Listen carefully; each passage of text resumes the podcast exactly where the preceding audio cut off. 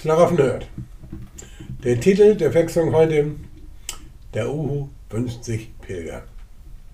Der Uhu ist das Wappentier der Altschlaraffschen Brüder.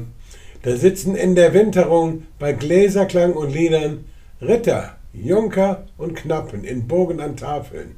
Da gibt es nichts mit durcheinander zu schwafeln. Weit vorne bei den fungierenden Oberschlaraffen, da kann man sich mit Wortmeldung Gehör verschaffen.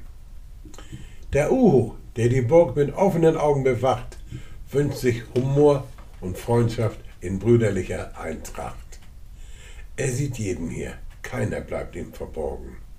Besonders erfreut, wenn er Pilger erblickt, die grad angeworben. Die abnehmende Zahl der Schlaraffen machen ihm größte Sorgen.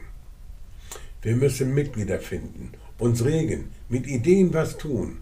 Es langt nicht, sich auf Moment mal stillschweigend auszuruhen.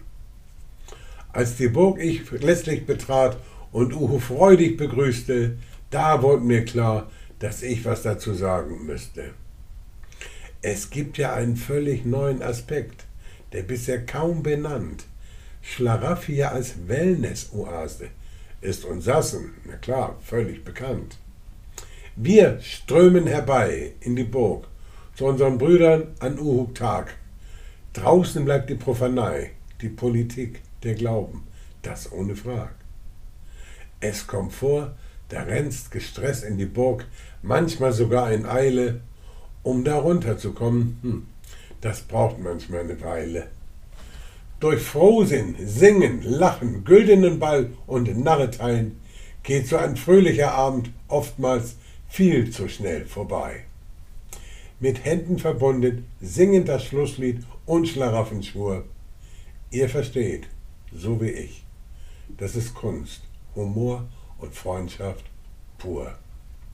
Dies jetzt enthusiastisch beschrieben, nicht als Sprechblase.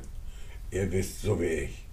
Schlaraffia ist wahrlich eine Wellness-Oase. Lulu.